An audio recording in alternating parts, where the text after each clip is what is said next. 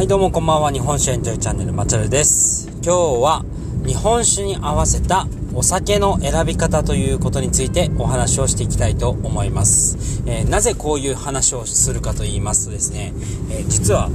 日本酒というのはですね、あの、器一つでもう美味しくもまずくも本当にすごい差が出るんですよ。はい。それはなぜかっていうと、まず味わいがすごく繊細であるっていうことですね。そして味わいの要素が非常に、えー幅広いです。はい。なのでそういう理由からですね、えー本当に器選びは非常に大切でございます。はい。えーで、どういう風に違うかっていうとですね、例えばですね、あの、獺祭の磨き2割3分とか例にありましょうか。あの、超定番で飲んだことある方多いかと思います。はい。例えば、獺祭の磨き2割3分っていうお酒を例に挙げたときに、えーあのお酒は非常に香りが高い、えー名酒でございますよね。うん。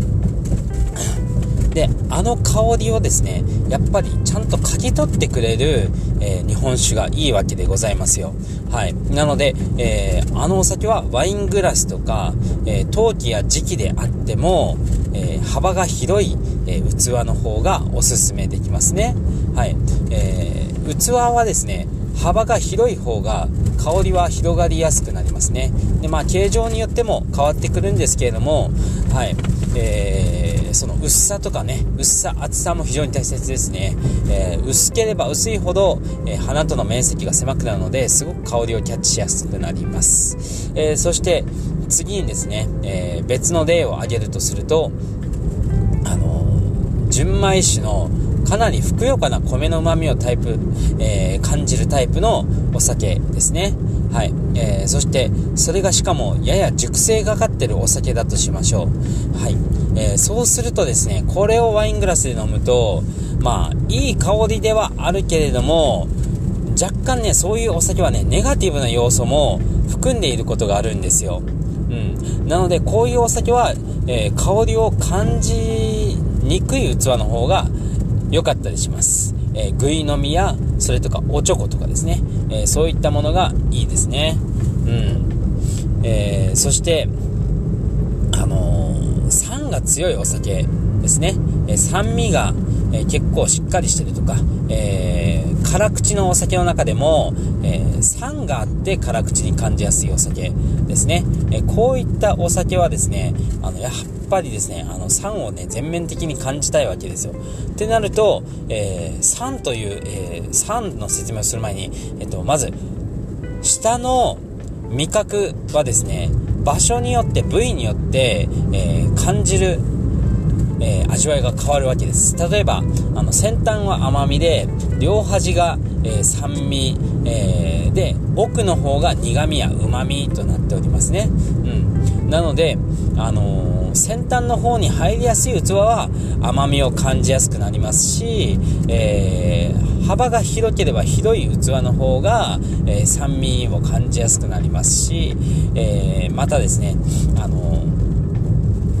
テーパーがね、テーパーって分かりますか？傾斜ですね。傾斜のことです。えー傾斜が、えー外に向かえば向かうほど流速が速くなって、えー結果、え喉元に届くスピードが速くなるので、え苦味や渋みを感じやすくなるっていうことがあります。うん。なので、えー本当ね、形状一つによってもう全然変わってくるわけなんですね。はい。えー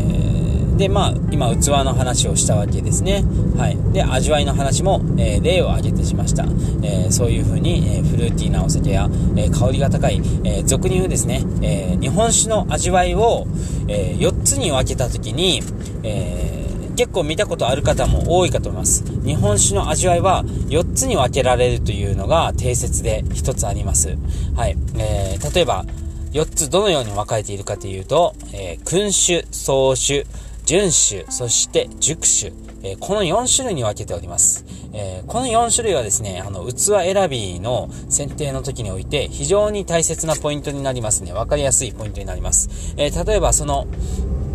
えー獺祭のようなお酒っていうのは、俗に言う、え君酒になります。香りが高いお酒のことですね。はい。えーそれとか、アラマサワナンバー6とかもそうですし、え例えばね、あの、そういうフルーティーなマスカットとか、えー、オレンジでもいいしそういう要素を感じるようなお酒はね、えー、君主タイプになりますね、まあ、君主と純酒の間の純米酒みたいなのもあったりしますけれども、まあ、その辺りはお好みって感じですよね。うん。まあ、でもなんだろうな。あの繊細な香りであればあるほど、えー、ワイングラスや、えー、幅の広い香りをキャッチしやすい器の方がいいと思います。うんえー、そして次に、うんと総主ですね。えー、総主は警戒感を全面的に、えー、出したすっきりした味わいのお酒でございます。はい。後味の引きもすごくいいですね。えー、こういう日本酒はですね、えー、特に香り云々っていうよりも、えー、その警戒感を演出してあげるっていうことの方がすごく大切なわけでございますよ。えー、例えばですね、夏はね、特にこの切り子の器とかすごくいいですよね。あの、冷酒用のあの切り子の器とか、あの、夏にあれを出すと、えー、すごく喜ばれます。なんか季節感があっていいねって、えあれはね、もうほんとね、人の味覚味覚って本当目からも来てるんですよね。うん。なので、えー、季節によってこう変えていくっていうのも大切ですよね。う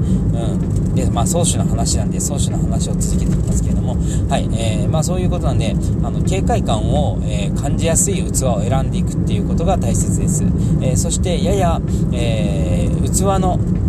幅は、えやや広めの方とかも向いていますね。うん。で、旨味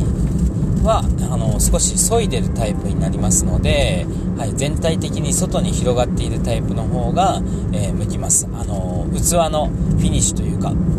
天井の方ですね、はい、そっちの方が外に広がってる方がいいかと思います、はいうん、で香りはねあの本当にあんまりないタイプになりますので、はいまあ、とにかく軽快に演出するっていうのが、えー、総主においてはあの一番大切なことだと思います。えー、で、次は純酒ですね。えー、純酒は、えー、純米酒タイプになりますので、えこういうお酒においては、えその穀物由来の素材感っていうのを、えしっかり感じていくっていうことが、え私にとってはすごく大切なことではないかなと、私にとって、あのそれちょっと違うな。えー遵守においてはそういう演出をしてあげる方が私はいいのではないかと今までの経験の中で思うわけでございます、えー、例えばその穀物由来って言いますとですね。やっぱり米ですからね、えー、ご飯っていうのは甘みを全体的に感じやすいものなんですよね。うん。まあその甘みがあってアルコール発酵っていうものもありますからね。はい。ということで、えー、甘みを感じやすいタイプ。の器がいいかと思いますね。あの具体的にはどういうことかっていうと、えー、器の天井の部分が、えー、内に狭まっているとかあの内に狭まっているということはですね、えー、流速が1回遅くなるんですよね。そのテーパーがね、えー、少し内に広がってるっていうことで、え、口元に持っていった時に少し、流速が少し遅くなります。なので、えその結果どうなるかっていうと、え下の先端の方に落ちやすくなって結果甘みを感じやすくなります、はい、でもね、あの甘みを感じやすい、えー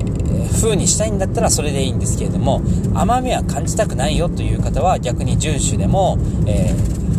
横幅が広い、えー、広くなっているタイプやそれとか、えー、テーパーが外に向かってて流速を速めるもの、えを選んでもいいかと思います、はいえー最後に、えー日本酒の味わい別に見た4つの、え最後ですね、はいえー次は熟酒、え熟成の熟と書いて熟成酒ですね。熟酒ですね。はい。えー、熟酒タイプはですね、えー、かなり、えー、特徴的に言うと、えネガティブな部分を感じやすくなることが多いです。はい。え具体的にどういう香りかというと、え俗に言うひねがっていうやつですよね。うん。まあ、どういう香りかというとですね、あのこれがですね、非常に難しいんですけれども、あのえ麹ですね米由来のね麹系の香りがですね不快感を感じるような香りに香っていくんですよね、はい、これをひねがって言うんですけれども、うん、あのなんだろうな醤油の香りとかにも近いですね、うんえーうん、あの醤油の発酵した時の香り、えー、大豆の発酵した時の香りああいう感じに近いものが、えー、あります、うん、それとかですね、えー、生ひねがとか言われてるですねこれはですねあの非常に難しいというか伝えづらいんですけどもあの夏場にね、めっちゃ汗かきまくった後の靴下のような香りとかね、あの、納豆のような香りとかね、あ納豆の香りはまたイソキッソ酸っていうやつなんでまた別なんですけども、まあ、雰囲気的には近いんですけども、あの、そういう風な香りがあるんですよ。あの、そういう香りまでね、キャッチしたくないので、あの、熟酒においては香りをね、できる限りね、キャッチしない方がいいと思います。でもね、熟酒の中においてもですね、あの、低温熟成したお酒っていうのは、実は、あの、いい香りがそのままキープされている、えー、しかもあのエレガントな上品な銀条香に変わっているっていうことがあったりするんですね、はい、あのそういう場合はですね、あのー、熟酒においてもワイングラスとかでも OK だったりします、うん。でも熟成酒においてはもう色がね、えー、特にカラメル色に変わってるお酒とかはかなり怪しくなってきますのでこういうお酒は香りを楽しまない、えー、タイプの器おチョコとかですね、えー、そしてあのなんだろうな、えー器の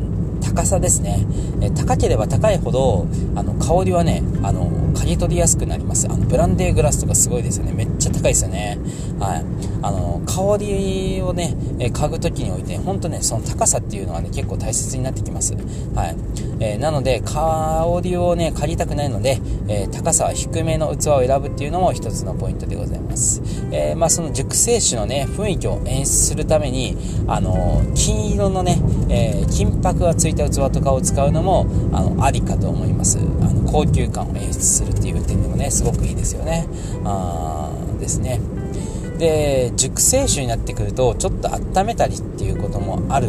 えー、と思いますので、うん。まあ、そういう風になってもなおさらやっぱりこう背が低めの器の方がいいですね。背が低いかあの背丈がもしあったとしても、えー、香りを、え、閉じ込める構造になってないストレート形状っていうね、えー、器の方が私はいいかと思います、うん。えー、で、えあとね番外編であの温めたお酒ね今温めるお酒の話をしたんで温めるお酒についてどういう風な器を選べばいいかっていう話をしますと、えー、温めたお酒もまた、えー、香りをねダイレクトに嗅ぐと結構きつい辛いんですよね、えー、なのであの香りを閉じ込めないタイプの器の方がいいかと思います。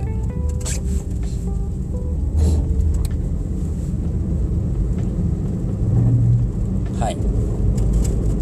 えー、そうですね。まあ土物の器とかもねすごくいいですよね、うん、純種においてもそうですけどあの土物の陶器とかすごくいいですよねで警戒感を感じさせたい時はやっぱ時期がいいですねあのちなみにね陶器と時期の違いは、えー、陶器は両方とも土物なんですけれども、えー、焼き上げる温度が違うとか、土がそもそも違うとか、そしてね、えー、陶器はですね、水を含むんですよ。実は、あの、水を吸い込みます。うん。なので、あれ、ずっとね、あのー、土物の器をね、湿度が高いとこは水に浸しておくと、かなりね、柔らかくなって割れやすくなりますね。うん。で、時期の方は、あの表面がねもうガラス状になってるんですね。あなのでこれはね水を一切あの吸い込まないですね。はい。そうそうそうそう、えー、そういう違いがあるんですね。はい、えー、ということで今日は、えー、器とえー、日本酒の味わいの変化についてお話をしていきました、え、いかがだったでしょうか、え、今日ね聞いた内容はですねあの聞くだけではきっとえピンとこない方も非常に多いかと思いますので、え今日の内容を聞きながら、ぜひ、えご自身の晩酌の時とか、え外に飲みに行った時とかですね、いろいろトライアンドエラーをね、してみてください。あのですね、ほんとね、器選び超大切ですから、本当にね、器が違うだけで、本当に味わいがもう100倍違うと言っても過言ではないぐらい本当に、え変わります。うん。ね、えー、器、日本酒飲む時にですね最適な器を選んで、えー、より美味しい日本酒ライフをぜひとも送ってくださいえそれではまたお会いしましょう。